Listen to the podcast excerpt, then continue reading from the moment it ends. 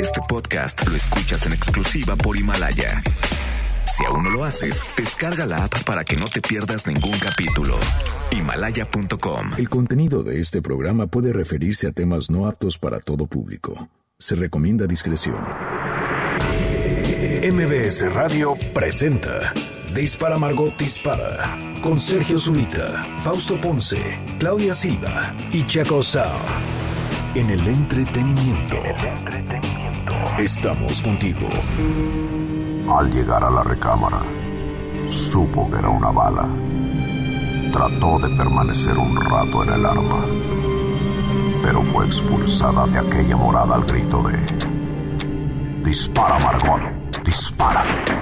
Dispara Margot, dispara a través de MBS Radio. Lo hacemos hoy miércoles 4 de marzo del año 2020 y lo estamos haciendo como todos los días. Claudia Silva. ¿Cómo están? Buenos días. Que viene de Porchiva. Sí, fui a mi clase. Y viene también con la mitad del uniforme de, de, de Sue Richards, la esposa del hombre Ah, elástico. sí. Ah, sí. El, El pantalón. El, pantalón. Sí. ¿Haces Es- pilates ahorita? Dice Carlos. Eso, eso es super Dios 2015, Checo, Pilates. No, ¿cuál Hay super- gente que hace pilates No, también hago pilates, pero depende, le voy Bueno, variando, le voy cambiando. Eso ya es 2000. Como la Zumba es do- era 2009, ya. Tú eras maestro de Zumba. Pero ya eso, eso fue 2009. No, pero todavía hay Zumba, hay una telenovela que se llama Zumba. Pues ya llegaron tarde. Zumba le fíjate. dice, se llama la telenovela. Lo de hoy es el, Zúmbale. el CrossFit y ya estamos. Ya, Ya no, seguro ya hay ya- ya algunos. pasó de No, moda el crossfit pero hay muchos también. Ay, lastimados todavía hay del mucho, crossfit. cro- mucho CrossFit, hay gente que hace. Que todavía le quedan rodillas, no. Pasa. ¿Cuál es lo nuevo? Que nos diga la gente. ¿Cuál es lo nuevo? Lo de hoy, de los ejerci- del ejercicio. El yoga Sí. Bikram. Pues la danza aérea es muy Bikram buena. No, el- el, el, pero que, aérea. el, que, inve- el que inventó el Bikram Yoga resultó ser un predador sexual. ¿En serio? No, y además huele horrible. Yo tomé dos clases de esas. No, la No, clase de Bikram Sí, Yoga. pues sí. Horrible, de veras. que sudas y que... Pero horrible. Y ves a todos y están todo. gordos. Yo entré porque dije, a lo mejor sí vas a bajar de peso, ¿no?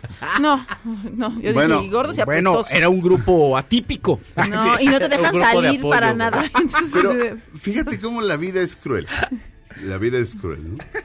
Tienes que, bueno, antes que nada, el papito Fausto Ponce ¿Cómo están? Buenos días. y el hombre más sabio del cuadrante.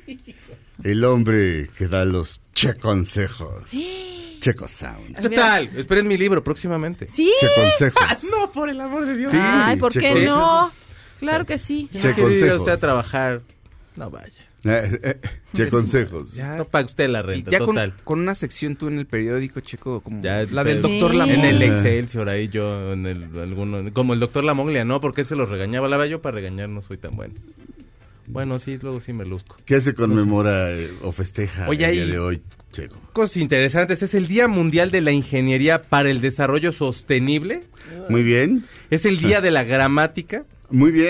Es el Día de las band... de- marching Band, que sería como banda Pues de las de bandas guerra. de guerra, banda de, Banda guerra, de guerra. tal cual, banda de guerra. Y es un día bien precioso porque todos lo tuvimos, no sé tú Clau, y tú, porque, pero nosotros sí, porque tenían rebaba y todo, el día de los soldaditos de juguete. Ah, Ay, sí. Como los de Toy Story que tenían sus rebabas. Sí. sí. Cuando yo la vi, eso fue lo que me enamoró más, los soldaditos. Venden, Sí. venden unos ahora ahí en el...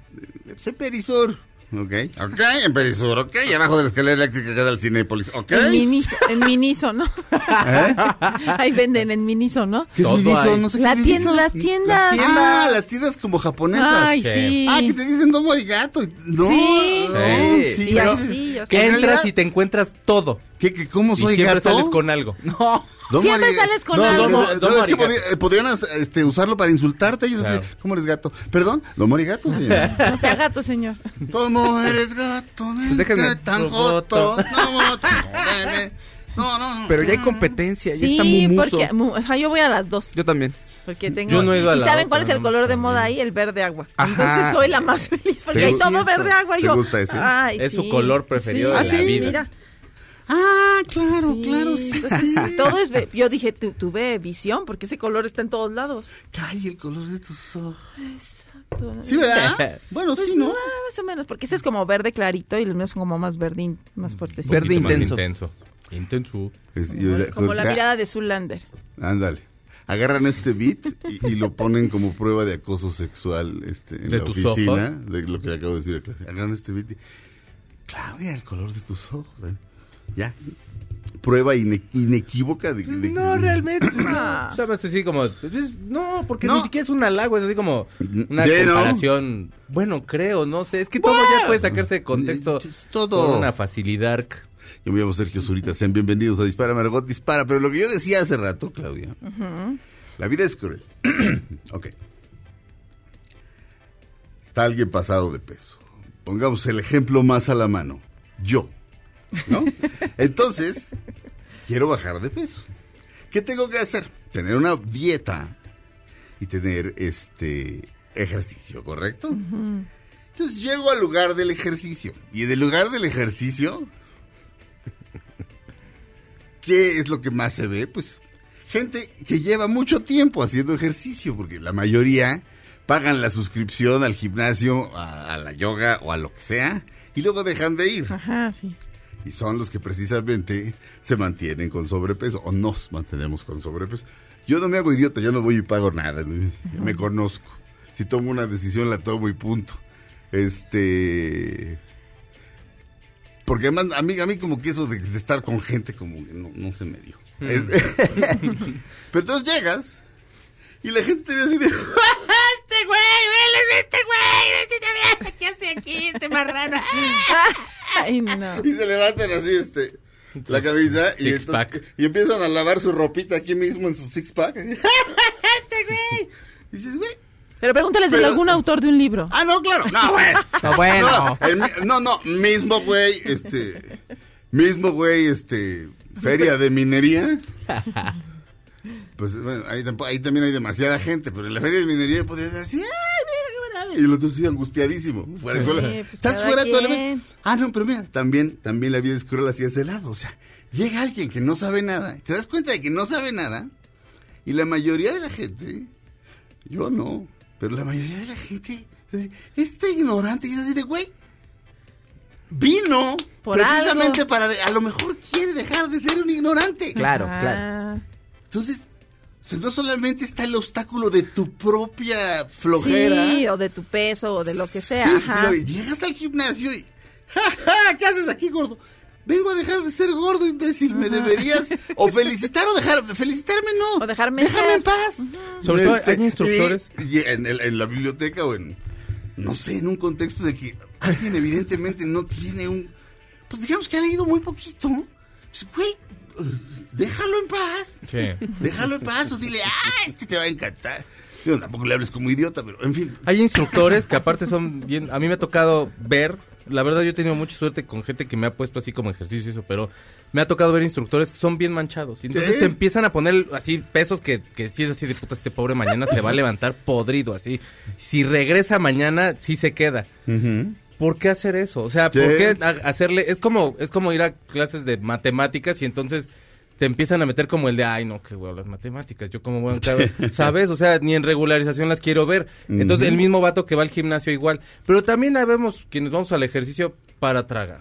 Yo sí, voy yo como también, para comer, y o sea... No, y para sentirte bien contigo conozco. mismo. O sea, llegas al gimnasio con Hago tu todo el de. Kentucky y te pones a Ay, no. ahí enfrente de ellos. A ver su cardio, babosos, miren. No, no, yo no, tengo un ¿sabes amigo- qué? No, yo lo hago porque, o sea, el fin de semana, ay, el fin de semana yo sí me estrampo en casa de mi mamá, está una barbacoa que sí te quedas bien loco, man. Ajá. Entonces voy con mis tacos de surtida, mi consomé. Ya ahorita ya nada más me como tres tacos porque ya me lleno más rápido, ya no soy como antes Qué que me bueno. echaba cinco o seis. Pero engordas Y más. un engordas litro de helado todavía, entonces nada más así, mis tacos así, luego en la tarde un helado, luego en la noche una hamburguesa, el fin de semana, al otro día una gordita de chicharrón, un, ¿por qué no? Me voy a la casa de Cómale, don mijo. Antonio, y luego en la noche ya estoy de, no manches, ahora sí me manché, atún.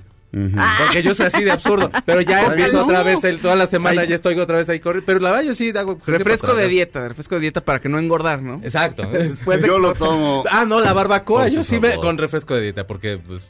Para Sabe que- buena, aparte. Y corta la grasa. Claro que Ah, no. ¿sí? No, no, claro que no, no, Ah, no. No, pero el fin de semana el cuerpo y la mente se desconectan, puedes comer lo que tú quieres. Claro, claro, no tiene nada que ver No. lo que uno se lleva a la boca con lo que le pasa en el organismo. A un amigo Exacto. sí decía, un amigo sí decía eso. O sea, oye, ¿por qué vas al gym? Pues porque engordo y me gusta comer mucho. Entonces voy, a, voy al gym para estar delgado, para poder comer. Pero yo en el Bikram vi, o sea, yo no le vi a los gorditos y no les hice nada. Yo llegué, yo era la nueva y yo dije, yo quiero bajar porque seguro aquí sudas un chorro. Y sí sudas mucho, pero vi a los demás y dije, no, pero no bajas. Lo que pasa es que también sal- y aparte hay- está influye horrible, mucho que si haces mucho ejercicio sales con mucha hambre y si no tienes una dieta chida, pues acaba uno tragando ahí, ay, tacos de sesos. Ah, qué rico. Hay quesadillas de es lo sesos, mejor. qué rico. Ay, los de tripa, ay, las quesadillas de sesos. No, sí. A- Aparte está comprobado que comes quesadillas de sesos y son buenas para el cerebro. Ah, sí. Claro. Sí, Claro. todo lo sesos. Comes taco de ojo, ves mejor. Exacto, por analogía con la naturaleza. Comes taco de nana, te vuelves mujer. Y así, taco de y si nana. comes taco de nana, y- de nana y eres mujer, te vuelves más Nananina. mujer. Te vuelves nananina, exactamente. Si comes taco de buche, te vuelves locutor de radio. Te sale Efectivamente. si comes taco de lengua, este, Te haces eres... político. exacto, exacto. Gracias, Claudia. Yo lo iba a decir de manera más obvia. Hace 35 años y un día se estrenó mi serie favorita. Y creo que la de Claudia ah, también. sí. Ay, la, bueno. Luz de Luna con Civil Shepard y un Adonis. desconocido, un Adonis desconocido llamado Bruce Willis. Este, el tema era este, es Al Jarreau. La canción se llama Moonlighting, igual que la, igual que la serie. Vamos a oírla.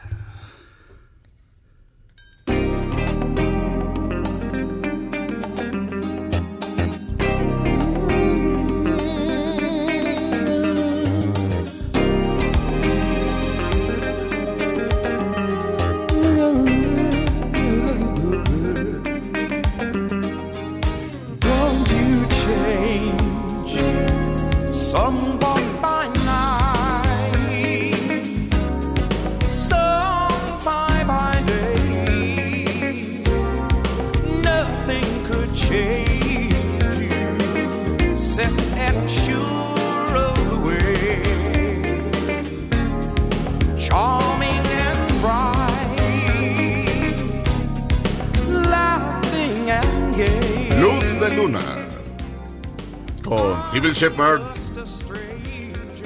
Bruce Willis, Curtis Armstrong y la otra. Creada por Glenn Gordon Carn. Gran serie. Era tan el personaje de Bruce Willis era tan cool. Todos queríamos ser él. Este, los, los lentes. Los, los dos modelos más famosos de lentes, de Ray-Ban o de lo que sea, son los Wayfarers y los Clubmaster. Los Clubmaster son los otros. digamos. Tienen este. ¿Cómo se llama esta parte Me- de la nariz? eh, Metálica. metálica, ajá. Bueno, como Bruce Willis los usaba en la serie, creo que se vendieron. Creo que incrementó las ventas como en un 300%. Esto es real, esto es real. El personaje era tan cool que había nacido el 27 de noviembre, igual que Jimi Hendrix. Lo, lo dice él mismo un día. de- ¿Eso qué día es? 27 de noviembre, el mismo día que Jimi Hendrix. Esto ya lo he dicho antes, una vez está a punto de abrir una cajuela y la cajuela podría explotar y explotar y le dice a Civil Shepard, te dejo todos mis discos de Sam, de Sam Cooke y ya la abre. Y no explota, por supuesto. Gran cosa, ¿no? Sí. Sí, ya no me acuerdo mucho, porque pero me encantaba verla. Sí, ¿La no. pasaban en el 13 o dónde? ¿En, en Imevisión? Sí. Javier Solórzano fue quien me hizo conocerla, porque estaba yo viendo, estaba él en mi emisión y dice, y bueno, ahorita que se acabe el programa viene mi serie favorita, Luz de Luz luna. de Luna. Yo dije, ok, veámosla. Sí. Este, ella era eh, una supermodelo y era famosa, se volvió famosa por un shampoo que se llamaba el shampoo Luna Azul. Y de pronto su contador la estafa y se queda con nada. Y lo único que le queda es una agencia de detectives que ella ni siquiera sabía que era dueña, ¿me entiendes? Le dio la lana al contador, a esta, esta gente que dice, pues vamos a invertir acá y acá y acá. Y lo único que le queda es la agencia de detectives. Ella no sabe nada de eso. Llega y la agencia es un... es es- la agencia es Bruce Willis este, así, haciendo apuestas, o sea, corriendo apuestas, tranzándoselos a todos. Se ponen a bailar Cisco, limbo. ¿cómo se llama la secretaria? Cisco. Dipesto. Ah. En inglés se llama dipesto y Ah. decidieron ponerle topisto. Ah, sí, Porque se oía mejor. Sí, sí, sí. sí. Era Miss The Pest, le siente Topisto. Y Curtis Armstrong era, ¿cómo se llamaba? El de la Bert. revancha de los nerds. ¿no? Sí, sí. Ajá, sí, sí. Sí. Sí. Y él quería ser como Bruce Willis. Sí. O sea, él era todo. Él, era- él nos representaba a todos. A todos. De repente se empezaba a cortar el pelo igual, de repente traía la misma corbata.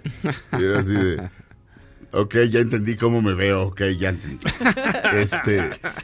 Era grande. Ah, y bueno, este asunto de, de, pronto voltearse y ver al público. Ajá. ¿Y qué opinan? Y la cámara haciendo no. O sea, la Ajá. cámara bien cerrada, no. Entonces le seguimos. Sí. Sí, una serie muy diferente. Eh. Y, y aparte la, el flir- flirteo entre ellos dos. ¿no? De Eso, eso. Eso hablaremos más adelante. En Dispara, Margot, Dispara a través de MBS Radio. Vamos a un corte, regresamos. 35 Ay, cállate, años. por eso no me acuerdo muy bien. Dear Lord. Pero aparte yo decía, me urge tener unas entradas como esas. Ahora tengo unas entradas muy distintas y un huequito, y- un huequito acá este, en, el- en la mera coronilla como, como pues, no sé, como si fuera yo un fraile. Regresamos a Dispara, Margot, Dispara a través de MBS Radio.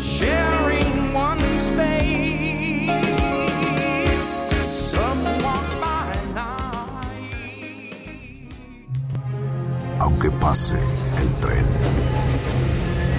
te cambies de estación. Después de unos mensajes, regresará Margot. Todo lo que sube, baja. Y todo lo que se va, tal vez regrese. Lo que seguro es que ya volvió Margot. Estas son las balas de Margot. Las esperadas memorias de Woody Allen se publicarán en abril. A pesar de recibir el portazo de al menos cuatro sellos editoriales, se dio a conocer que el libro con sus memorias se publicará el próximo 7 de abril. ¡Ay, calles! Eso sí es una gran noticia. Pero ya se enojaron, ya sabes, todos los de la familia Claro, Farrow. claro. Sí. También enojados. Este. Le pues, cerraron muchas puertas en la cara al señor Woody Allen. Y eh, la editorial Grand Central, división del grupo Hachette, Ajá. publicará el libro con el título A propósito de nada, en español. Ajá. Ah, de una- a ver, se ordena, se ordena. Y en español será editado por Alianza el próximo 21 de mayo. Bendito, calles. bendito. Tengo la nota escrita aquí. Bendito sea Dios. Información que cura calles. Los Ángeles Cathedral. Información de Dios. Cure. Exacto. Woody Allen Film by Film. Woody Allen sin plumas, los de siempre, Film Guide. Sin plumas, este, efectos secundarios, cómo acabas de por- de- cómo acabar de una vez por todas con la cultura, no, pues están los mismos, los mismos de siempre. Scarlett Johansson y Woody Allen, la, la, la, choque, la choqueante verdad, pues ¿cuál choqueante verdad? Trabajó con él tres veces. Juntos hicieron la mejor película de los últimos 30 años junto con el ¿Y cuál es la choqueante junto verdad? con el inf- junto- no pues no sé junto con el los infiltrados. Esas dos Match Point y los infiltrados no hay más. Pues todavía no sale aquí en, en, en este en, en Amazon en Amazon pero pero estaremos al pendiente. Se llama a propósito de nada. Ajá, en es español. que es una eh, ah ese Dios Yo le pondría a propósito de mí. Ah, ah. Les voy a contar. By the way. No, es que fí- fíjate, es muy fino. el- el- un artista, el otro día estaba viendo al doctor Joseph Campbell, el del, autor, el del héroe de las mil caras. Lean ese libro, o cualquier cosa que diga Joseph Campbell, leanla o véanla o búsquenlo en YouTube. Este. mm, Y estaba hablando Joseph Campbell de que en los 80 años de Freud invitaron a Thomas Mann, al gran escritor Thomas Mann. Y, y dice, ¿qué puedes esperar de un artista? Un artista va a hablar de él.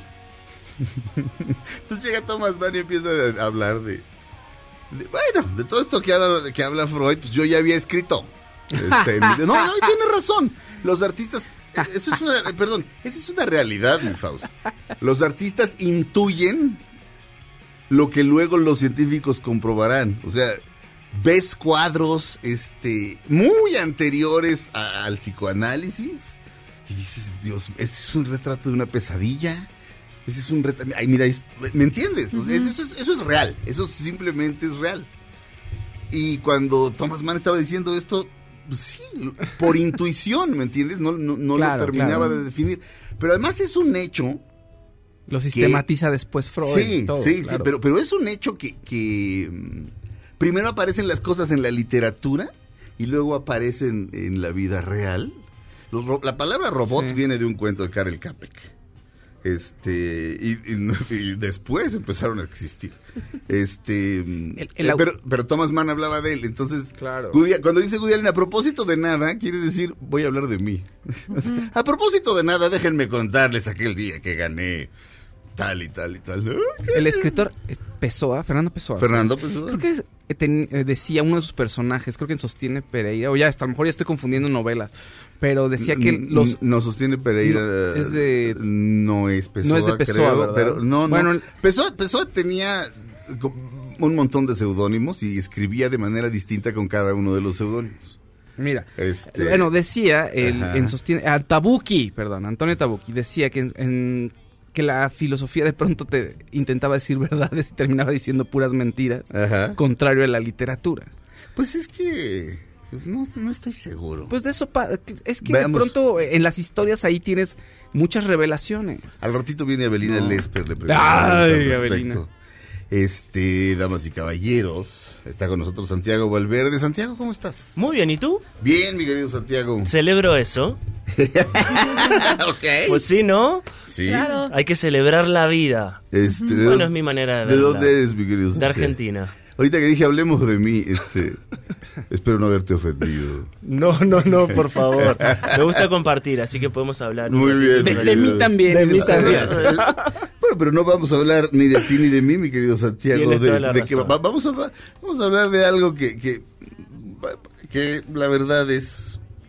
Una ayuda para la gente, ¿no? ¿Cómo Y- lo ves y muy, así? muy oportuna, además. Muy en estos oportuna. días. La oportunidad de tener la verdad en las manos en una imagen que nos ayuda a todos hoy en día, ¿no? Toda noticia que damos en la radio o vemos en la tele o compartimos en cualquier lado está acompañada de una imagen. Sí. Y lo que nosotros le queremos contar a la gente es que hoy tiene la posibilidad de tener esa verdad con esa imagen gracias a Security Cam. Es una microcámara de seguridad sin cables. Mira, se la traje para que ustedes la puedan ver. Es súper, súper, súper, súper pequeña. Si tú la pones en el medio de tu mano y la cierras, ahí adentro la puedes esconder. Salvo- Lo que significa que vas a poder estar controlando a quien quieras. Y ahí va mi pregunta. ¿Ah, ¿Para qué la usarían ustedes? Ah, yo, yo, yo, yo les aconsejo.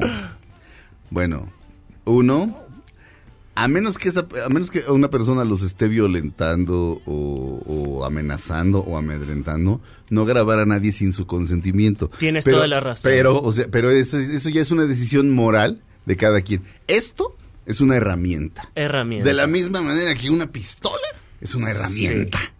Este se puede, ya si usted la usa para cometer crímenes, pues es otra cosa. Pero esto es una, esta, esta camarita que además te puedes poner tal Está cual en la solapa. En la so- solapa. Claro, en la, en la solapa sí van a decir, oye, ¿qué es ese cuadrado de cine? Eso no es una pluma. Ah, es mi, es mi. Esa- Pero es discreta. No, es sumamente Está es pequeña. No, sumamente es que no, no, en, la- en una bolsa de mujer bien puesta, bien colgada, este, Sí. sí, puedes estar grabando O en el alguien. carro. Sí. Ajá. En el carro No, sí, para las rayaduras. Sí. No, para si eventualmente. mm, Algún accidente. Y que Algún haya como un accidente. testigo ahí, No, No. eh, no, y mira, este, de pronto me dan ternura la, la gente que empieza a grabar, los ves, alguien más está grabando la imagen de alguien, grabando al- a, a alguien más que está cometiendo alguna tropelía y sacan el celular Sí. y empiezan a, a filmarlo. ¿Y qué hace el, eh, qué hace el orangután? Se voltea. Les quita el celular, lo tira al suelo y lo hace pedazos. Es así, Sí. pues claro.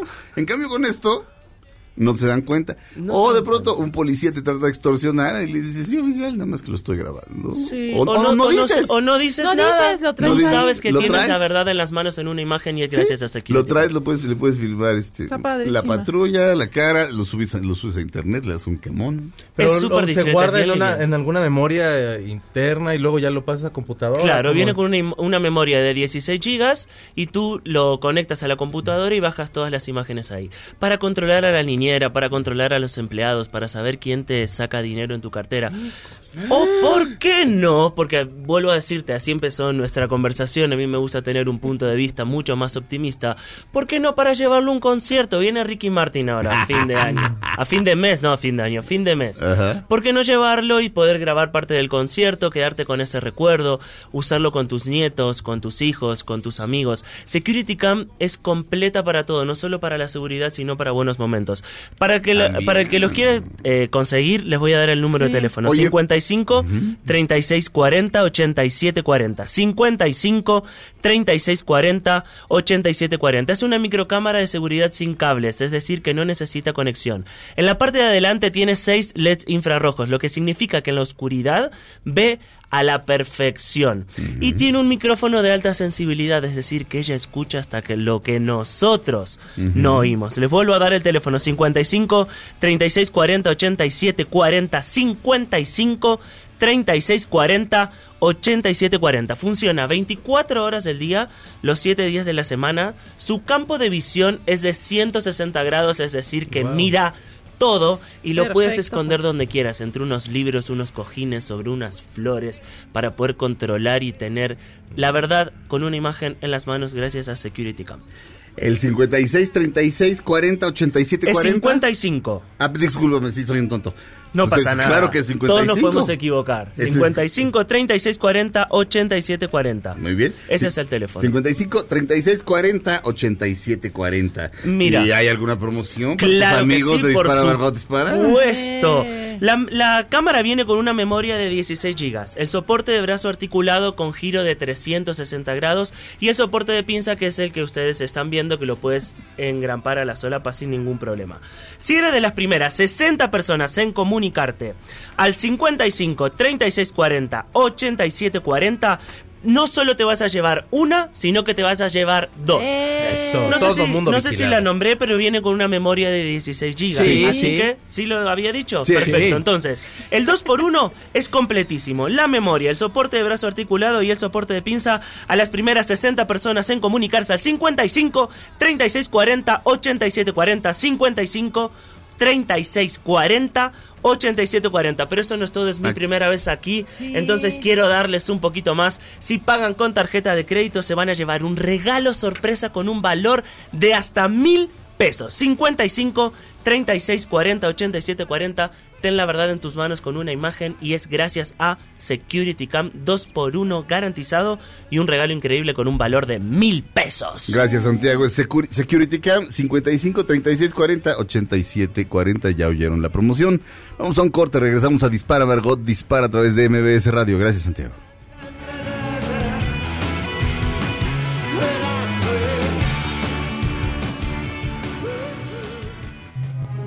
Aunque pase el tren, no te cambies de estación.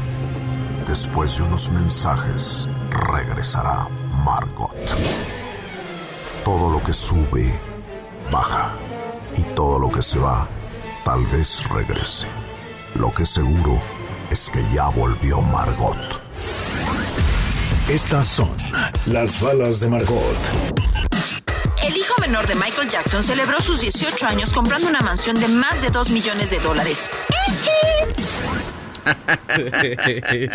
Estamos de regreso en Dispara Margot Que le Dispara. deja su papá. Estamos de regreso en Dispara Margot Dispara a través de MBS Radio. ¿Un mugroso millón de dólares? Dos. Se compró una casa de dos millones de dólares ahí en Calabazas, California. Perdóname, estamos hablando del artista este que más discos vendió en la historia. Y probablemente Pero- muerto ahorita esté vendiendo hasta más, ¿no? Bueno, no sé. Sí, Este- pero se compró una casa de dos, el niño de 18 años, déjenlo, pues hay una casucha, una choza que se compró con dos millones de dólares. Perdóname. Déjenlo, ¿Y ha de tener más bonito? dinero. Ajá. Sí. Va a ser vecino de Kim Kardashian, Calabazas. Mm. Que Pero- tiene unas calabazas. Exacto. Eh, no, eh, por eso le pusieron así, porque... unas- Mucha calabaza aquí. sí. Perdóname, el otro día The Rocket Man. Mal hecha la calabaza. pero- Ay, El otro día calabaza. The Rocket Man, Mr. Yellow Brick Road, Sir Elton John. Pasaron dos cosas extraordinarias. Se sacó. Fue, está, estaba en Australia, estaba en Australia. pasaron dos cosas extraordinarias. Cuando yo lo fui a ver en la gira del adiós, que se sigue despidiendo el desgraciado, ¿se acuerdan cuando fui? Sí. Traía mis lentes que se prendían. Este, mi Elton estaba, pues gordito. Sí, tiende, tiende a engordar, ¿no? Nunca ha sido así. Elton, pero qué gordo estás. No, sí, no, Sílfide sí. ¿Sí? Sí, la heroína no te quita, quita el hambre, Cay, y la cocaína también. Ay, pobre señor. Este, no, si te acuerdas, siempre fue delgado. Nunca me imaginé que hiciera heroína.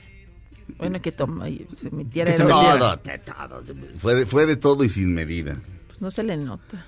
Este, no, no, de alguna Pensé manera. que cuando haces, e- cuando ah, te metes ese tipo de drogas tan fuertes, a mí se me figura que quedas como ido, ¿sabes? Como ya se te fue el tren. Algunos, algunos, eh, tuvo suerte, el maestro, tuvo suerte. Este, eh, pero, pero estaba como pues, gordito, así, adorado. Y luego sacó una foto hace unos días en su Instagram. Está con Russell Crowe. Está más Ro- no, Russell Crowe. Sí. De repente dices, mira, Elton John, Elton John se está sacando una foto con otro planeta. No, es Russell Crowe. Sí, sí, sí. Pero es, pero, pero, pero. No, hombre, se me salió una lágrima. casi. No, Está sí. embarazado. embarazado. Algo, no, no, pero, el tipo pero tiende, gordo, tiende a gordo, depresión, ¿eh? O sea, pero sí, gordo, sí. gordo, gordo, gordo. Sí, Sí. se ve que el tipo tiende a depresión y que sí, sí, pero híjole, sí, ves Gladiador y luego ves ahorita cómo está Russell Crowe y sí, Bueno. no, me parece que se comió el coliseo el güey. o sea, Se retiró del ejército. A mí nunca me ha gustado. ¿Del ejército? Se Romano. muere al fin, se muere al final, pues se tragó a todos los de la Ah. fosa común, porque sí, no, No, manches. pero ese, pero ese ya es Maximus, ese ya no es Maximus, ese ya es este, Y este sí. Extreme, Y hay una- Extreme hay de una- Burger King. Hay una serie donde le dieron un premio. Sí, ¿no? Es una serie de televisión donde sale de Rupert Murdoch. Ajá. Y él es el, el que hace el personaje. Sí. Y es. Sí, sale de ese personaje. ¿o Ahorita no, lo checamos, O el de no las noticias. O no, ya no sé. Ah, no, no, no, no, no, es Roger Ailes. Ah, sale es de él. Roger, Ajá, Roger Ailes sí, sí, sí. del mismo cerdo que sale Sí. de, en la película Escándalo. Del Y yo Loudest Boy se pensé que a, a lo mejor había engordado para, esa, para ese personaje. ¿no? porque quiso No, así. no, no, no, no, no, no, este, hi- hicieron una, una muy buena película eh,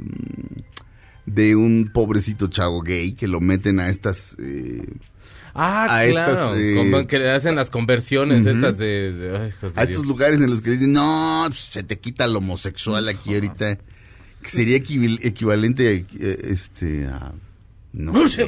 Perdón, es ¿Eh? que tengo gripe. Pero mi Russell Crowe sa- sale del papá del niño Mm. y es así como de, ay, ya va a tener un hermanito, ¿verdad? No, Russell Crowe.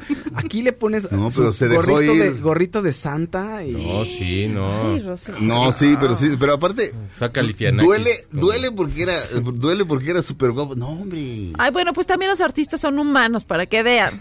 Pero, Pues no sé las placas de Nicole Kidman cómo las... No, sí, sí, sí, sí. ¿Qué onda con Santa Claus? Como, Como- al pobre de Maradona, ¿te acuerdas que lo dejamos de ver un rato y cuando regresó que se había ido a Cuba a una eh, clínica Sí. de desintoxicación? Dices, Maradona, te comiste a tres Maradona. Pero Maradona merece todo lo malo que le pase. Todo lo malo que le pase. Bueno, sí, pero tal vez- Todo. Y pero espero que siga viviendo mucho y sufriendo mucho. Lo bueno es No que se la pasa mal, que es lo peor.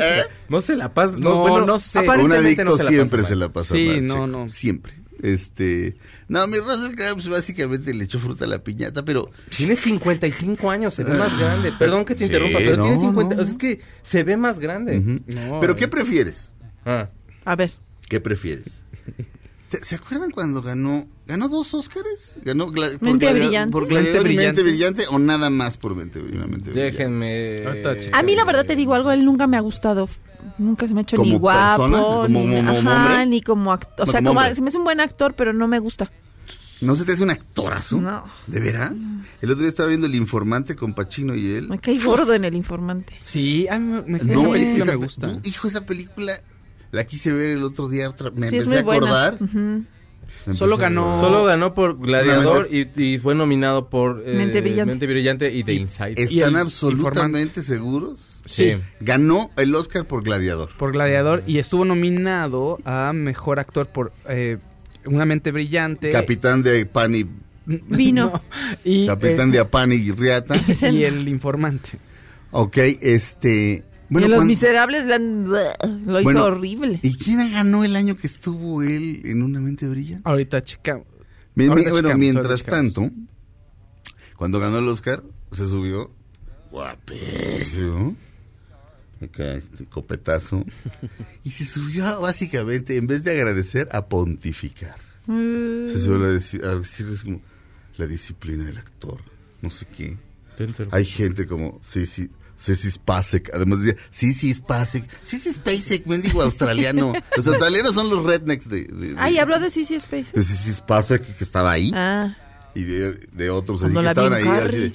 así y básicamente se puso, él estaba como tratando de, de, de no sé qué, pero él se, básicamente se puso al nivel de ellos. Una elite ahí, ¿no? Sí, que de- no, mijo. no, no, un mamerto. Y luego... Bueno, pues a Joaquín Phoenix a la hora de dar su agradecimiento, te- o sea, yo sí se lo di el, digo, se se le da, le das el premio porque te gustó mucho, pero sus agradecimientos serán, gracias, no te quiero Sí, ir, que mejor sí. vete, mejor no hubieras venido. Sí, eh, pero bueno, mamerto y violento, este, una vez amenazó, estaba en una conferencia de prensa y hizo un chiste de que le iba a pegar en la cara con un teléfono, con un teléfono de los de casa que Ah, existían. de los de Amiguitos, antes no, antes nadie tenía su teléfono, existía el teléfono, ¿ok?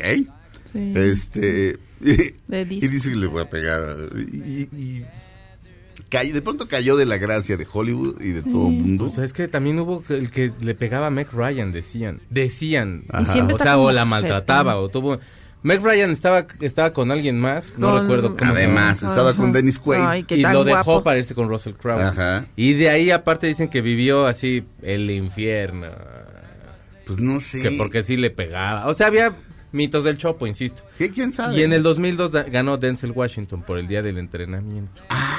Training Day. sí. Ah, claro. Que ganó además Halle Berry. O sea, Por el ah, pasado. nos este, sí, dos negros. Eso fue histórico. Histórico. Oye, ese personaje también, qué horrible el de Training Day. Y Ron Howard sí ganó por una mente maravillosa. Nuevamente, sí. Sí, Jennifer Connelly también, ¿no? Sí. Así, Por- ajá, por, ajá, por la esposa, salió sí. de la esposa de- de- del, del profesor este. Era un profesor que ganó el premio Nobel de... Matemáticas, ¿no? No, de física. No hay premio Nobel de matemáticas, mi Fausto. ¿Por qué? Este, eh, ese es un gran chisme. Fíjense, ventaneando de la historia, de la historia con H mayúscula. Chismes de la historia. Alfred Nobel, este, su mujer le era infiel con un matemático. No hay premio Nobel de matemáticas Oye, pero qué absurdo, por eso. No hay premio Nobel de matemáticas. Hay de química. O sea que los sentimientos se metieron en, el, en, en lo científico. Ah, mira. ¿no? Odio a los matemáticos. o sea, Desarrolló un, desarrolló un modelo este económico que se llama este teoría de juego. teoría de juego, ¿no? teoría de juegos sí creo que sí El premio Nobel de Economía. de economía De economía, ah sí de claro. Por economía la teoría de los juegos. teoría de juegos y te lo explicaban en un bar y, te, y habían unas unas Sí. mujeres y Qué decían si todos vamos sobre la rubia no sé qué ajá. Qué super chisme te acabas Sí. de echar, digo. Ah, bueno, sí. no sabía. Sí, sí, sí, este, y esto, ¿quién me lo contó? Matemáticos. Regresamos a Dispara Margot Dispara a través de MBS Radio después de un corto, eh, eh, después de un corto. Él es, él es Bruce Springsteen, un corto, un expreso corto. ¿Cortado o corto, caballero? Corto. De un rapidín. Exacto. Regresamos.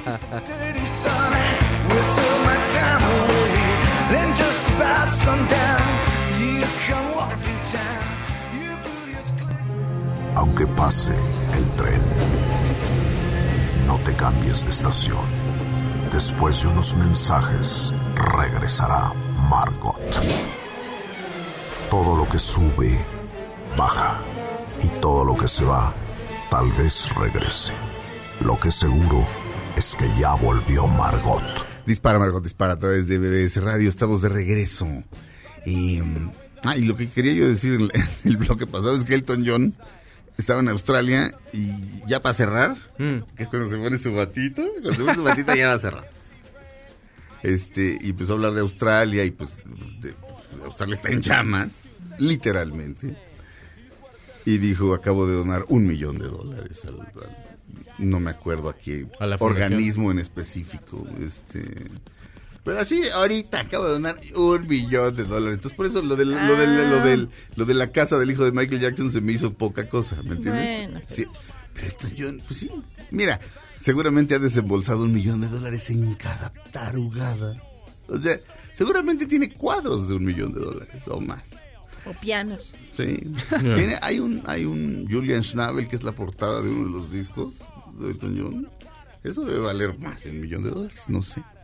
Ahorita le preguntamos a Adelina Lesper. Hmm. Damas y caballeros, Checo Sound.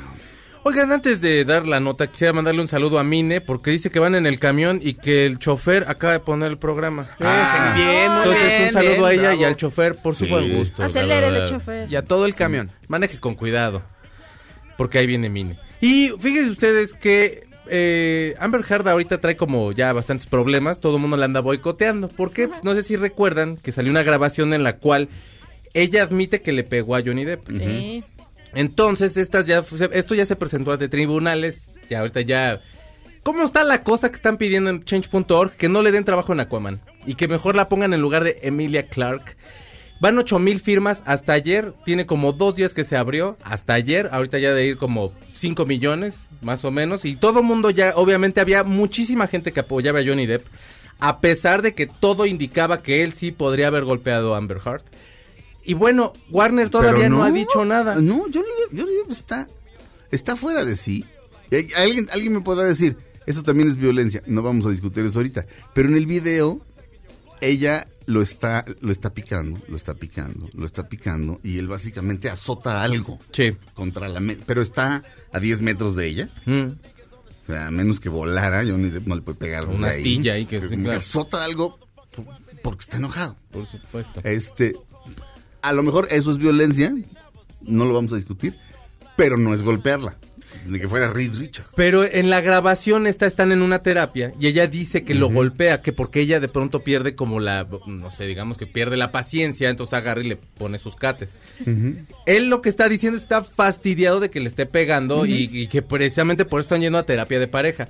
Insisto, ya se hizo este change.org y la cuestión está en que Warner no ha dicho nada, pero lo que sí se está diciendo eh, que de parte de Warner es que lo están buscando para que haga el guasón. Son mitos del Chopo igualmente, ya, pero se está so- pero está sonando muy fuerte para Johnny una Depp. nueva versión de Batman que quieren hacer y que Johnny Depp sea el guasón. Ya se había pensado para los tiempos de Heath Ledger. Pero bueno, ahorita sí ya lo podrían retomar. Lo cual puede ser como nuevamente que le están abriendo las puertas en Hollywood. Porque sí estuvo como ahí rezagadón. Y la verdad estuvo nada más con los este, Hollywood Vampires, que era el grupito ese. Sí. que grupito. Que el grupo que tiene con Alice Cooper y con Joe Perry. Esos, esos Humildemente. e- Esos amateurs. Y Alice Cooper, la verdad, yo creo que, que, que los amigos se ven como en esos momentos. Y Alice Cooper, te lo juro que, o sea, todo el tiempo que había entrevistas de los Hollywood Vampires, siempre hablaba bien de, de Johnny Depp y Sí. siempre estaba defendiéndolo y diciendo que todo esto, que- o sea, no hablaba mal de ella, solamente decía que esperaran a que, las, a que la verdad este, saliera por sí sola. Aparentemente, con esta grabación, pues todo se está, se está dando vuelta y bueno, Johnny Depp puede ya tener trabajo nuevamente y Amber Heard se las puede empezar a ver medio negras y aparte de que le están atacando feo en redes sociales. ¿Te acuerdas cuando fue a una gira en Rusia, me parece, y llegó? O sea, pesaba, como- tenía como 15 kilos abajo de lo que sí, debería. Sí, se le veía la bronca. Y traía una gorra que decía Fugly. O sea, Sí. fucking ugly. Y sí se veía feísimo por primer- primera vez. ¿A ti no te gusta Johnny Depp Sí, me cae muy bien Johnny Depp. Pero, y como Joker, no se puede ser, pero. Está fantástico. Ay, Pero sí sería no. más caricatura. Bueno, lo recuerdo. Acuérdense cómo le encanta ve- por su papel, exacto, en Jack Spa- eso. como Jack Sparrow en Sí, Piratas del Caribe. no. Oye, Jack Sparrow, Bueno. es un, Jack Sparrow es un gran personaje. Pero lo, adoro. A la, a la- a la película número 17 estoy harto. Pero... Lo adoro, pero, pero vimos un guasón como muy sombrío, como diferente. Y el, lo que haría Johnny Depp sería algo mucho más caricaturesco, más carnaval. O sea, está muy No, agar- Ahorita el guasón No está sé. muy choteado, muy tocado, muy reciente, Batman, digamos ¿no? que- digamos Manoseado, Claudia. No, Batman. no, no, pero pues ya, ya hay otro Batman, o sea, en fin, ya- pero Oye. es que es increíble, o sea, ya hay otro Batman. Este, ¿cómo Y- se llama este muchacho? Ah, Robert El Pattinson. Edward. Robert, Robert Pattinson. Y se Este, acaba de estrenar ahorita una película animada de Batman anarquista contra Superman comunista. Exacto. Sí, en serio. Superman comunista. Sí, eh, hay, Oye, eh, lanzaron una, se ofende. eh, va a salir un, o sea, se va a ir a DVD y a Blu-ray y la van a, ya está en preventa y tuvo un par de estrenos ahí en Los Ángeles, en Nueva York, creo que el- están a punto de cancelarlo por lo del coronavirus, pero es la nueva película animada donde Superman pues se va del lado comunista, del lado soviético y Batman es como, al parecer, es hijo de Stalin, según esto, y pues es anarquista y quiere destruir el sistema sur- soviético, en fin, una locura. Pero hay, ya hay otro Batman, ya está, o sea, ya, ¿qué? ya un nuevo hombre araña, ya, otra. Otro, pues, No, pues, Una pero- arañita pero- pero porque sí- ya va a ser así un... Pero si hay un nuevo Batman, Y en la primera película va contra el acertijo, en la segunda podría ir contra el guasón de Johnny Depp. Claro. En fin, terminamos la primera hora de Dispara, Margot Dispara, comenzamos la segunda después de un corte, no le cambien, Dispara, Margot Dispara, dura una hora más aquí en MBS Radio y en esta segunda hora, Abelina Lesper, ni más ni menos. Regresamos.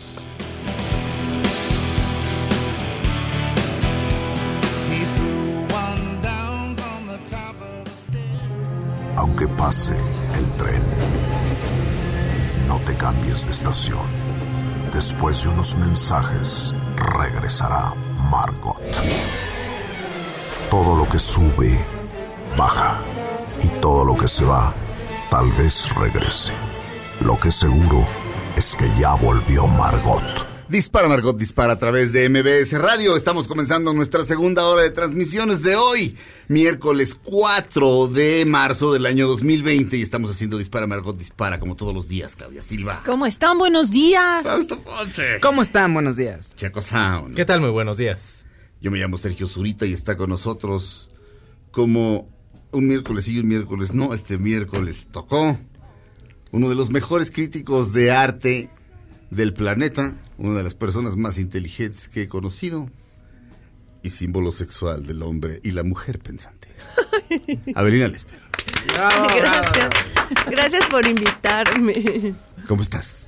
Muy bien, Qué bueno. muy bien. Oye, aquí hay, aquí hay un par de preguntas. Preguntas ya, apenas Fíjate llegamos, ya hay Pero- preguntas, qué bueno, pero, gracias. Pero me espanté porque, Ay, porque, ¿por? pues porque estábamos hablando de eso hace dos minutos. Ah. Este, Renato 85, son preguntas a, a través de Himalaya, que es este la app por la que se escucha el podcast. Este, dice, Abelina, ¿puedes hacer un especial sobre la tauromaquia, por favor? Y aprovecho para decirte que te amo y admiro. ¿Ya ves? El hombre pensante. Renato. Pero un especial de la Bueno, de entrada a ti no te gusta la tauromaquia. A mí no me gustan los toros. Y si alguien te dijera que hicieras un especial, ah, digo, así de que dijeran, bueno, haz media hora, aunque hables mal, ¿tendrías algo que decir? eh, o- Mira, a mí no? lo que, bueno, a mí lo que no me gusta para, para empezar, obviamente, es el espectáculo de asesinar a un animal. Ujú. O sea, es, eh, no encuentro ninguna diversión en ese hecho. O sea, ninguna, ninguna. Creo que creo que el ser humano no tiene ningún derecho sobre ningún ser vivo o- o sobre ningún otro ser vivo. Me parece así un abominable ac- acto de crueldad.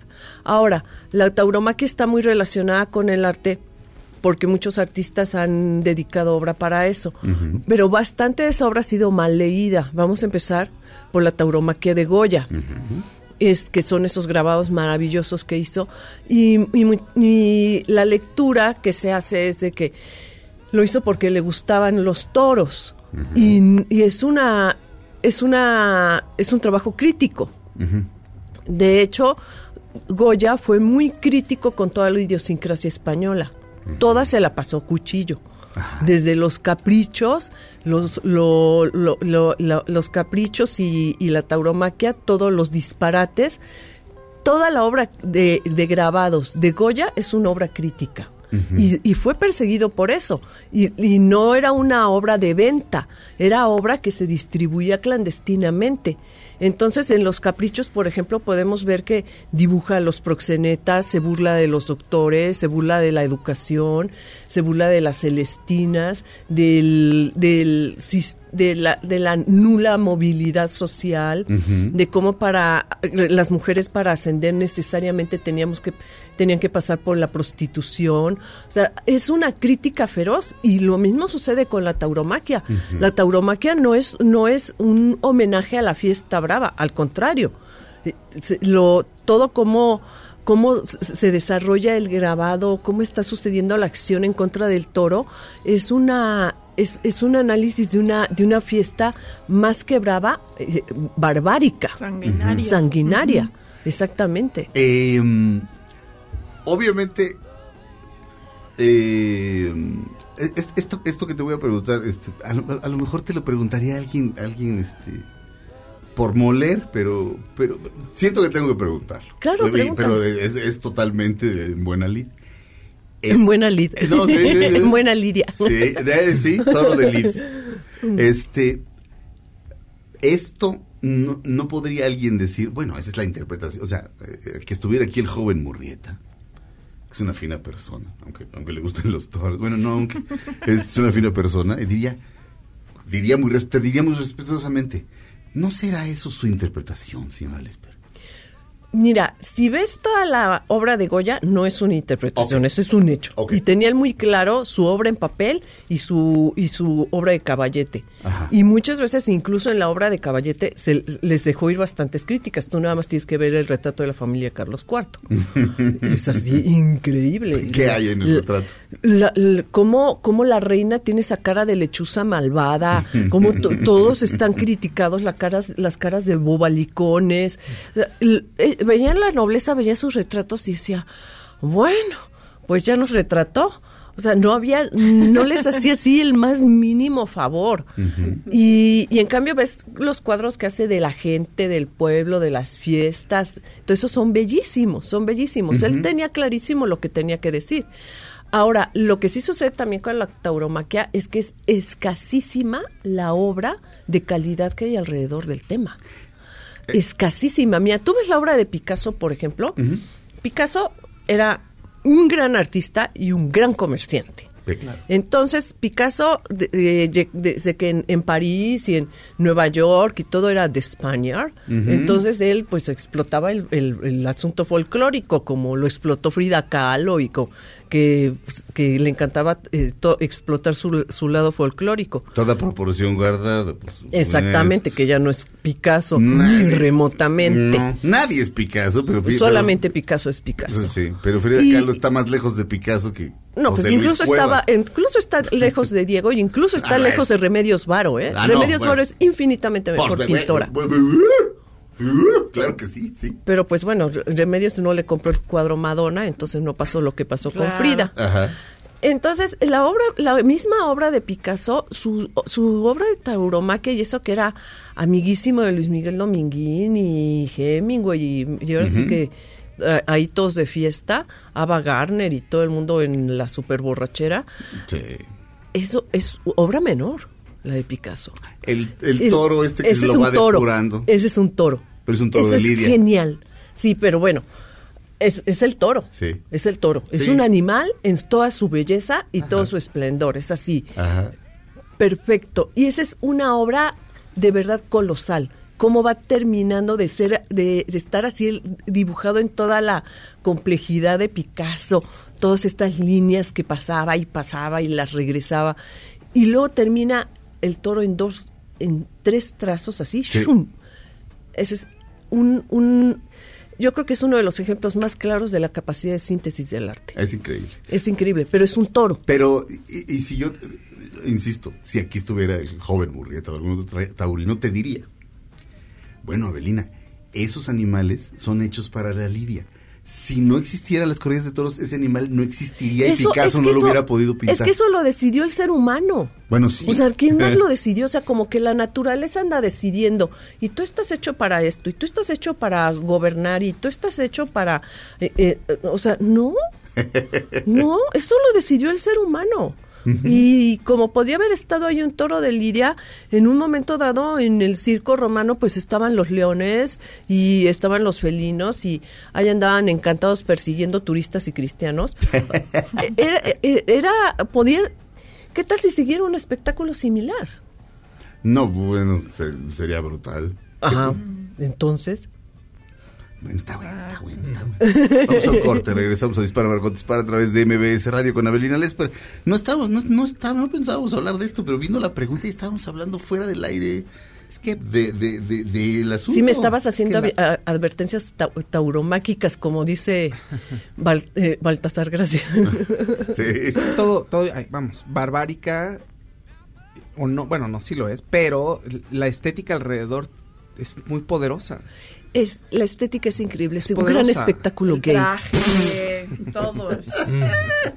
El otro día, ayer le decía eso a Alfredo, le decía, le digo, Abelina dice que el que, que, el- que el que traje de luces es toda una declaración de principios. Es un, es un, es- ay. Quiero aclarar luego que a mí sí me gustan muchos los toreros Oye, pero mete, son eh, muy violentos con sus mujeres. Así Yo es. conozco Sí, varios casos sí. que dices, hijo, man. Y no, no son solamente hombres violentos que resultan ser toreros. Pues puede no, ser, mira, pues pero, ten- pero tienen un buen rato para estar de violentos si se quisieran poner giritos. Ajá. Es muy es, es, es un abuso que se pongan con sus mujeres.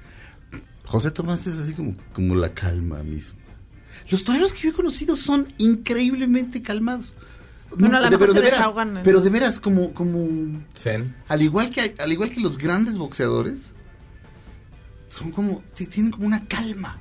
Pues es que tienes que ser frío para, I- para lidiar con el toro, porque si te vas al tú por tú, el toro te... O sea, tienes que tener un cabeza fría y calcular muy bien los movimientos. Pues, pero si bueno. no, pues el toro te hace pedazos. Triza. Pero no, pues no- está defendiendo el toro. Muy bien. Lo están agrediendo. La señora Lesper cortó dos ore- las dos orejas y el rabo en esta discusión.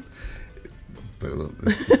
Es, perdón, perdón, es la última metáfora taurina que haremos. El día de hoy regresamos a Dispara, Margot Dispara con el quinto de la tarde. No, regresamos. MBC Radio.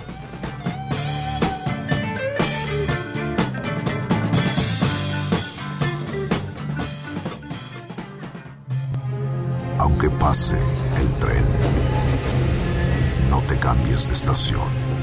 Después de unos mensajes, regresará Margot. Todo lo que sube, baja. Y todo lo que se va, tal vez regrese. Lo que seguro es que ya volvió Margot. Estas son las balas de Margot. Un exmodelo acusó al actor Timothy Hutton de haberla violado cuando tenía 14 años. La exmodelo denunció que el actor la atacó sexualmente con un amigo en un hotel de Vancouver en 1983. Santísimo Señor. Este, estamos de regreso en Dispara Margot Dispara a través de MBS Radio. Está aquí Abelina Lesper. Eh, hay una pregunta para Abelina en... Bueno, hay muchas. Es una petición más bien. Pati, Patricia Vázquez dice que si puedes hacer un especial de Caravaggio. Ay, claro que podemos hablar de Caravaggio. Ahora Pa- mismo, sí. si quieren. Patito. Ay, es de uno de mis artistas favoritos. Es uno de mis grandes pintores. Pues mira, Es espectacular. Mira, Caravaggio es un pintor del barroco, además de la parte más oscura del barroco, ese barroco que se fue a la a las tenumbras, a, las, a, la, a la tiniebla, porque hay un barroco muy luminoso y muy erótico, pero Caravaggio se fue a esa parte oscura del barroco que es preciosa, que venía mucho también de esa oscuridad española eh, súper fanática.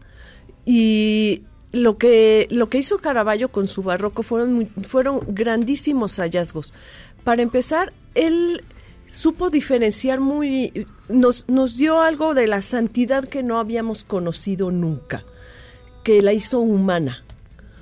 La hizo humana, la, la arrastró hacia nuestro nivel y por primera vez nosotros pudimos ver que los santos tenían las plantas de los pies sucias, por primera vez pudimos ver que las llagas eran verdaderas, los, lo- es, es impresionante los los la, la, que- la, la Virgen con el niño cuando está el niño pisando la serpiente, o sea, es, es, es, es- es el niño Jesús. O sea, te imaginas en todos lados así el niñito de porcelana, regordete, niño Gerber, todo limpiecito. Y, y Caravaggio pone al niño pisando a la serpiente, que ya es así la gran metáfora de, la gran parábola además, ¿no? De que ya está atacando al mal.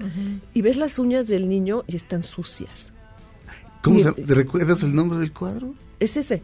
Pe- Pero el, niño y la serpiente. El niño y la serpiente. Y, y las uñas del niño Pero para que la gente sucias. para que la gente ahorita lo pueda googlear. Eso es, eso es muy conmovedor, porque en toda la... Vamos a ubicar el barroco. El barroco es la respuesta a la reforma, es el movimiento de la contrarreforma. La reforma pretendía que fuéramos iconoclastas y, y, y pretendía que la evangelización se hiciera a través literalmente de la palabra.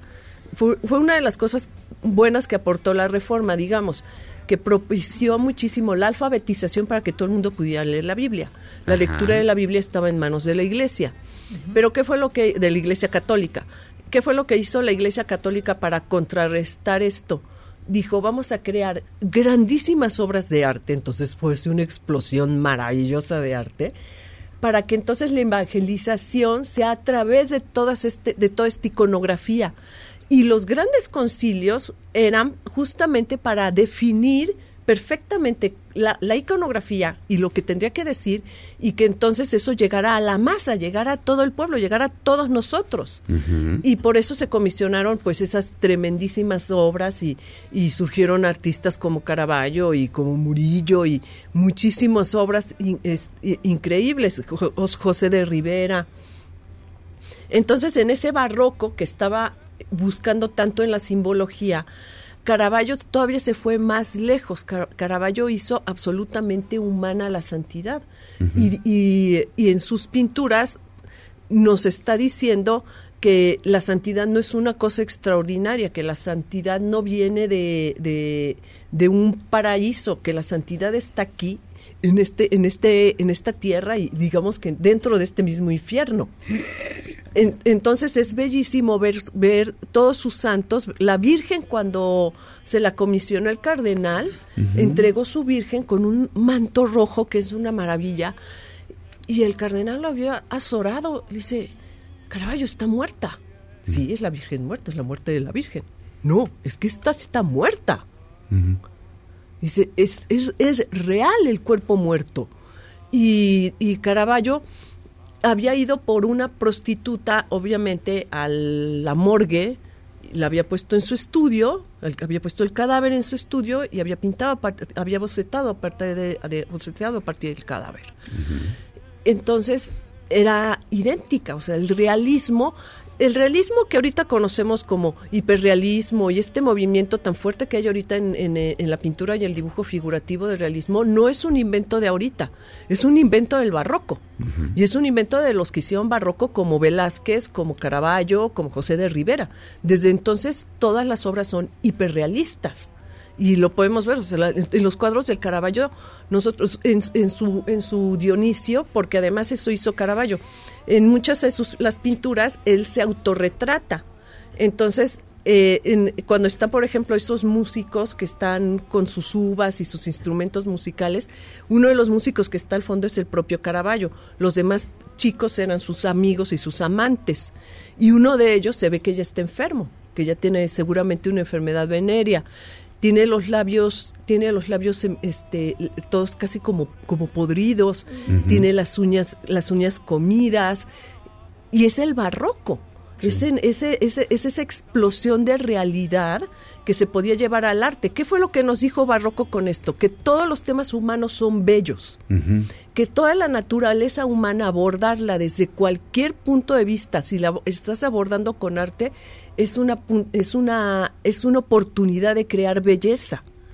Y nos está diciendo además que nuestra naturaleza como tal la tenemos que aceptar, que no hay nada denigrante en ella y que no hay nada de extraordinario en una naturaleza que es inhumana, o sea, que no existe como tal. Y que por eso los dioses tendrían que ser humanos, porque la realidad es una, la, la belleza es una creación de, de, de los seres humanos también. Aquí es- es- tengo, el, tengo el niño y la serpiente. De entrada, Jesucristo tiene. ¿Qué edad le calculamos a este niño? Como tres No, años, cu- cuatro, cuatro, años. como cuatro, ¿no? Como cuatro Tres, años. cuatro, ¿no? Sí. Este. Quien lo está sosteniendo en pie, ayudándolo a que pise la serpiente, es un ángel, supongo. Este, porque de la Virgen trae. Ayer justo le decía a Checo que, que traía yo una camiseta de color, color de la robia, que es el azul del manto de la Virgen. ¿A quién se le ocurrió eso de que el manto de la Virgen fuera de ese color? Porque se, se, se usó en muchos. Ese color como Es- rojo anaranjado. No, no, el, no, azul el, azul del, de la- de- del manto de la robia.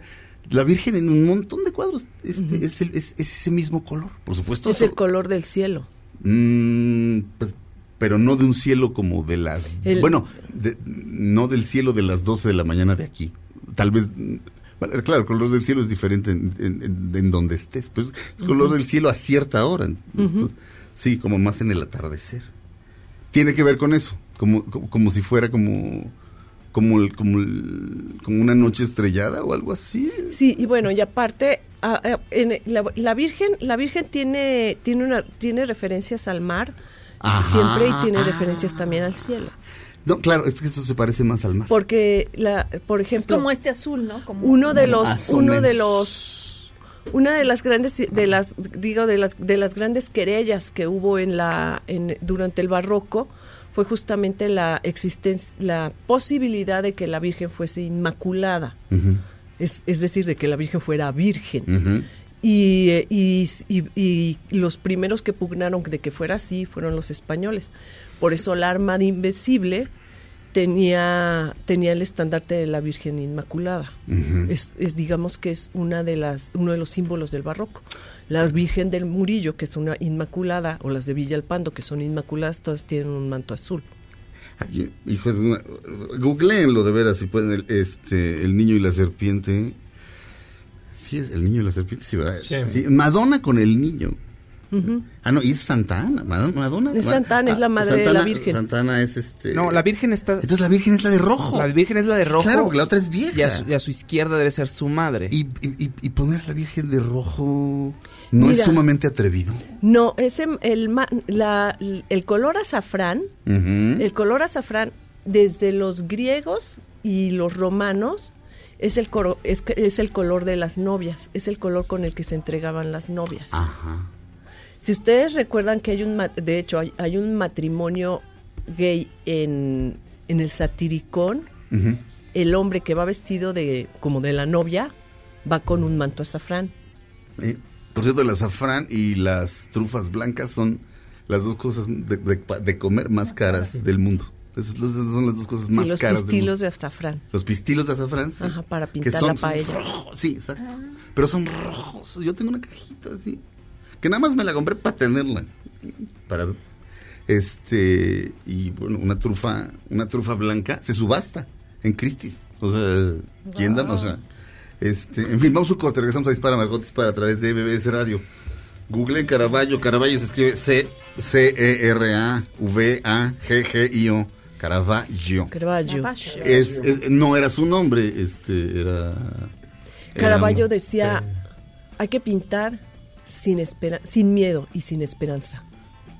Esa es la única manera de hacer las cosas. Es una única manera de vivir, sin miedo y sin, Sin miedo y esperanza. sin esperanza, por supuesto. Pues sí, así no te preocupas. Calle Silva.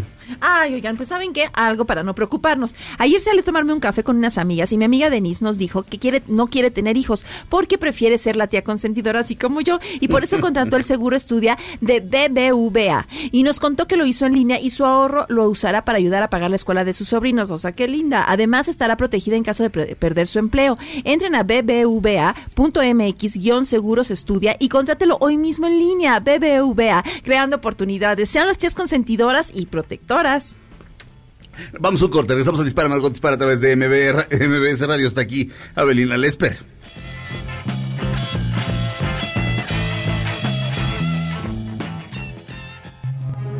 Aunque pase el tren, no te cambies de estación. Después de unos mensajes, regresará Margot. Todo lo que sube, baja. Y todo lo que se va, tal vez regrese. Lo que seguro es que ya volvió Margot. Estas son las balas de Margot. El actor Ben Affleck fue vigilado durante su último rodaje por un asesor que se encargaba de escoltarlo para evitar que recayera en el alcoholismo.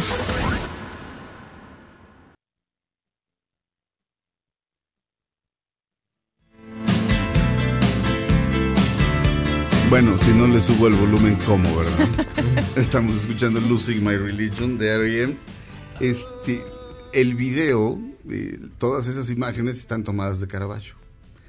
Pero lo que está contando es un cuento de García Márquez que se llama Un señor muy viejo con alas. ¿Cómo se llama el cuento? Un señor muy viejo con alas enormes, que es un ángel caído. Ajá. El- Ay, claro, ese cuento de García Es un cuentazo.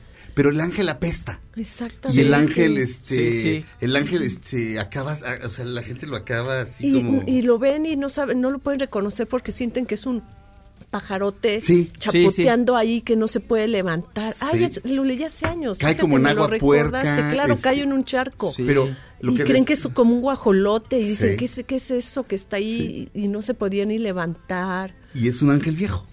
De pronto, al final, si mal no recuerdo, recupera las fuerzas y se va, se larga Se va. inmediatamente. Se va, al final se va. Pero fíjate, la idea del, del el videoclip, yo, yo creo que eso es una obra de arte, ese videoclip, pero ya me dirás.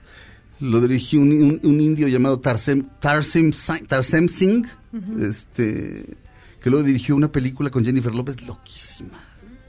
Que La de- ocurría como en la mente. Ah, sí, sí, sí. De- este, Con este actor grandote. Sí, eh, ahorita nos acordamos. de la ley y el orden. Ese. Intento criminal. Ese, pam, pam. Este, seguro tú, tienes cara de que te gusta la ley y el orden. Me Este, encanta la ley. Es que a Adelina le gusta todo lo que a mí ya me di cuenta. Sí, Te va a me gustar Post Malone. encanta. Mira, no, no te- nunca veo la televisión y cuando voy a Nueva York me pongo a ver la ley y el orden, la serie corridas y todos. Chan, chan. Ay, Donofrio, sí, me Vince. Donofrio. Vince Donofrio. Sí. Sí. me encanta la ley y el orden. Eh, Bueno, volviendo a, Cara- volviendo a Caravaggio, es genial la idea del video, pues lo que decías, este, humanizar a la divinidad, aquí ya va un paso más allá. o sea, Es que sabes que el cuento, humanizar la, la vanidad te hace responsable de ella. O sea, cuando, cuando humanizas la santidad te hace responsable de ella. Porque quiere decir que sí es factible cansarla. Y que, y que entonces, ahora sí que el que no quiere san- ser santo lo hace también con conocimiento de causa. O sea, que, na- que, no, que no hay una fuerza extrahumana que pueda ser, que sea la que designe un santo. Entonces, de- y, y es muy contra, es, es- el contraste es muy poético por la misma personalidad de Caravaggio. Caravaggio era muy violento, era un pelionero, eh, le encantaba estar en eh, eh, un poco también el que también era así era Rafael. Rafael, Rafael Sanzio. ajá Rafael Sanzio de hecho le decía le decía Miguel Ángel tú siempre siempre te bandidos como un mafioso Ajá. y como un francotirador. Le decía tú siempre entre bandidos como un francotirador y él le decía y, y le, le decía este Rafael. Rafael Rafael a, a- a Miguel Ángel y, tú- y tú y tú solo como un, como un ladrón o sea, sí, Ah. sí. Ándale. siempre sí se llevan bastante mal pero es que Rafael le robaba los dibujos a Miguel Ángel Eh, le robaba los bocetos ¿En serio? sí Miguel Ángel era el mejor dibujante del Renacimiento Bueno, sí, por supuesto, pero yo siempre he El mejor pensado, yo, anatomista. yo siempre he pensado en Rafael como un, como alguien injustamente opacado por, por Miguel Sí, Ángel. O sea, es un grandísimo pintor y no se habla de él. Todo el mundo tanto. se trataba de robar los bocetos de Miguel Ángel. Sí. Todo el mundo iba y buscaba sus... Cuando el pobre Miguel Ángel andaba por acá subido en los andamios, iban y le robaban sus cosas. Ay, pobre. Ay, sí, lo hacían enojar muchísimo. Sus guacales ahí le robaban. Ajá. Sí, lo hacían enojar muchísimo porque... eh, y era muy bueno para la composición. Entonces, cuando los demás, pues todo el mundo estaba chambeando allá en el Vaticano, se les atoraban los murales Sí. iban y, a ver, róbate a ver qué anda haciendo Miguel Ángel para ver si ya desatoramos aquí esto que no podemos resolver. Y- Y, y en- bueno, entonces el Caravaggio era más o menos, era, era así, era, era, eh, tenía su banda de amigos y tenía su banda de, de- de amantes y, y o- obviamente lo, lo encarcelaron, lo, lo exiliaron. Tenía una vida muy turbulenta O sea- y, y desapareció, o sea, murió muy joven. Vaya, tenía la vida de, de lo, lo que conocemos como. Tenía vida de poeta maldito, es decir, eh, en la borrachera, en la prostitución y en la. Totalmente. O sea, tratando de encontrar. ¿Y qué está tratando de encontrar un poeta maldito ahí? La iluminación. Curiosamente, la iluminación. Este, es una extraña manera de buscar a Dios, pero eso es lo que, eso es lo que hacen. Este, y se les conoce como poetas malditos, incluso si no, si no escriben poesía. A partir de Rambaud, creo que viene, o de Baudelaire viene el término, pero. Sí, pero esa clase de vida tenía Caravaggio. esa clase de vida, de vida tenía. Y él no, no lo veía como... Él, él tenía clarísimo, además de que había que pintar como, como vivía. Entonces llevaba esa vida a ese extremo y llevaba la pintura a ese extremo. Entonces él, si él venía de estarse revolcando en el arroyo, no, no, no podía pintar un- un- unas nubes como Murillo y unas, unas eh, vírgenes divinas eh, inmaculadas ahí eh, eh, encima. Él tenía que pintar de lo, lo que, lo que estaba viendo. Y él, y esa era su fraternidad, esa era su... es- es- él- si él conocía la bondad, la conocía en el arroyo. Si él conocía la miseria, la, cono- la conocía también ahí. Entonces era, era lo que llevaba a la pintura. Y es cuando nos damos cuenta que las posibilidades de la realidad son inmensas simplemente porque el artista tiene otros parámetros de la realidad y tiene otra manera de hacer poesía en esa realidad. Pero llegó, de, alguna manera, bu- bueno, Velázquez este, siempre estuvo pegado al poder. Ujú. O sea, sí, fue un pintor de la corte. fue, fue- fue pintor de la co- De hecho, era. Sí, era- pero ve era- lo que era- hizo con las meninas. Ah, no, Ve claro. lo que hizo con las meninas. No. Es toda una crítica. No, pero ese es como un momento de rebelión, porque antes, digamos que era como el decorador real. ¿no? No, era Digo, muchísimo más que eso. Pero el supuesto era. No, en las manos de Velázquez estaba la inmortalidad de un, de- de un reino. No, de acuerdo, de acuerdo. De acuerdo. Y eso fue lo que sucedió. Ah, Inmortalizó a toda esa gente. Sí, o sea, ya razón. ahorita, ya toda esa gente son menos que cenizas. Ajá. Ya las monarquías están desprestigiadas. Ya todo el mundo pide democracia. Ya los reyes son, son meramente símbolos, eh, eh, casi, casi, menos que símbolos diplomáticos. ¿Y dónde se quedó? Inmortalizado todo eso en las obras de arte. De Es, en el único lugar donde respetaron su majestad. Y, Ca- y Caravaggio tuvo acceso al, al poder en algún momento, o Sí, o sea, por lo que me sí, decías. sí. y lo echó a perder, supongo. No sé. No es que lo echara a perder, es que la, la, eh, la rebeldía de él no estaba, no era a la medida del poder. Exacto. El poder hasta cierto punto necesitaba otro, otro nivel de complicidad. Y ya la búsqueda de Caravaggio estaba muchísimo más allá de lo que el poder necesitaba. Ya la búsqueda de Caravaggio estaba en lo que el arte necesitaba, en lo que él mismo necesitaba decir. Y entonces es- eh, todas sus obras religiosas pues fueron muy fuertes. Mucho tiempo tardó en comprenderse a Caravaggio. Ruskin, el crítico que adoró a- a Ay, se me fue. A este. Ay, ahorita se me fue su nombre, qué horror. Ah, ¿Otro artista? Otro artista, sí. eh, Contemporáneo de Caravaggio. no, no. Decía que era increíble que, que la obra de. Que, que- que, eh, se admirara tanto la obra de Caravaggio. Dice, pero si pintaba puro horror. Dice, mira nada más, o sea, ve, ve lo que pintaba. Y ahorita que estábamos viendo la duda de Santo Tomás, o sea, la, eh, la, cómo, cómo con lo- la- está metiendo el dedo en la llaga y está así profundizando y el, el Cristo abriéndose la camisa, mostrándose para que lo haga. Todo es real. Eh, Son reales los pliegues de la ropa. la- nadie trae ropa nueva planchada de ese momento.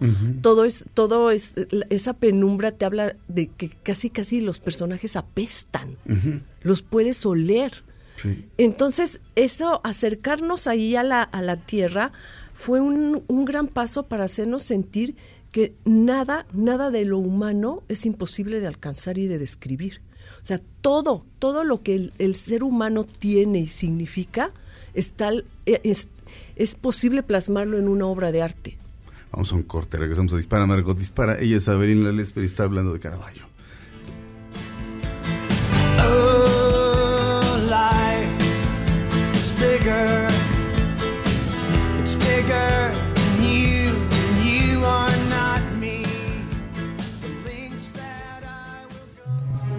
Aunque pase el tren, no te cambies de estación. Después de unos mensajes, regresará Margot. Todo lo que sube, baja. Y todo lo que se va, tal vez regrese. Lo que seguro es que ya volvió Margot. Dispara, Margot, dispara a través de MBS Radio. Está aquí Avelina Lesper. Estamos hablando de Caravaggio. Este es nuestro último bloque del programa. Este. Hay otro cuadro que me encanta de Caravaggio, que es además un desarrollo del, del tiempo que es formidable, que es la, la, de- la de- la delación de Cristo, cuando lo, lo denuncian. Y en el extremo, en el extremo derecho está el mismo Caravaggio. Y ese cuadro es muy impresionante porque va, va haciendo un recorrido de, digamos, de, presente, de, de pasado, presente y futuro, en que, que toda la acción se va desarrollando de derecha a izquierda. A ver si pueden poner el cuadro en el ahí, ahí para que lo vean nuestros radioescuchas. Aquí está la delación. la de delación de Cristo. Y es el, el hombre que está con una linterna levantada Ajá. es Caravaggio.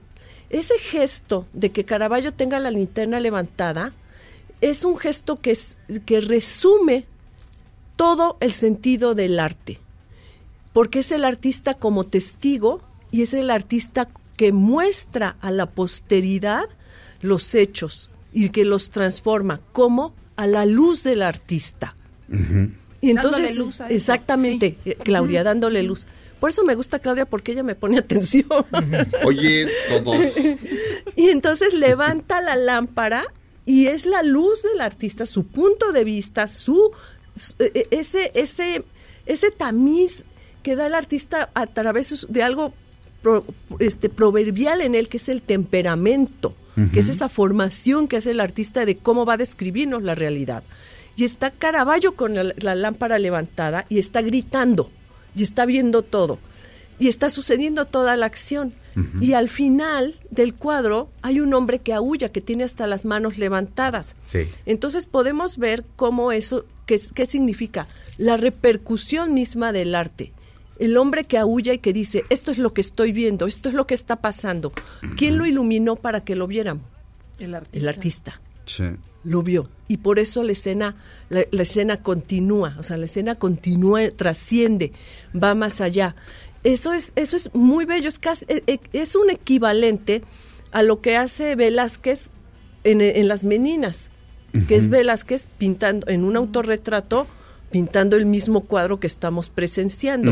O sea diciendo también es el artista el que está haciendo que toda esta historia y todas estas personas y todo este momento trascienda. Soy yo, el artista, yo soy el rey, el artífice de todo. Y está pintándose. Y es lo mismo que está haciendo Caravaggio con esa linterna levantada ahí. Es- Entonces te das cuenta que el arte sacro, porque hay un gran prejuicio a- alrededor del arte sacro, ¿no? Ay, habla de, la otra vez alguien me decía, bueno, sí, pero son imágenes religiosas, ¿no? No, asno, no es una imagen religiosa. Ajá. Como decía, como, de- como decía este Séneca, asno bípedo. No, no es una imagen religiosa. No, va más allá de eso. O sea, es una es una descripción de cómo sucede la historia, es una descripción de cómo se sucede el arte. Es una descripción de por qué nosotros estamos eh, de pie frente a esa obra de arte y le estamos admirando 400 años después o 500 años después y todavía no significa, porque esa linterna levantada sigue ahí. O sea, él te dice, yo soy el medio. Exactamente. Por el que tú te vas a enterar de estas personas. Exactamente, yo soy el que las ilumina, o sea, el que da, arroja esa luz. ¿Qué luz? Pues obviamente la luz del conocimiento. Se nos acabó el tiempo. Ah, Chin.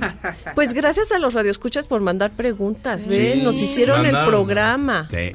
Pues puestísimos a contestarlas todas. Es un privilegio. Avelina Lesper, damas y caballeros. Gracias. En, en programas así, de repente digo, qué bueno que estoy vivo ahorita. Este, y no en los sesentas. Y me- mejor, peor aún en la época de Caravaggio, que no había penicilina. Este, pero- Ni anestesia. ni an- exacto. Ay, no, qué horrible. Esto fue Dispara, Dispara. Digamos adiós. Adiós. Quédense con la gran Pamela Cerdeira. Nos oímos mañana.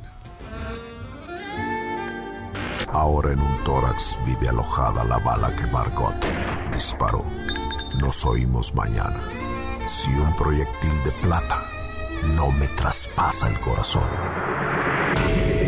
MBS Radio presentó Dispara Margot Dispara con Sergio Zurita, Fausto Ponce, Claudia Silva y Chaco Sao.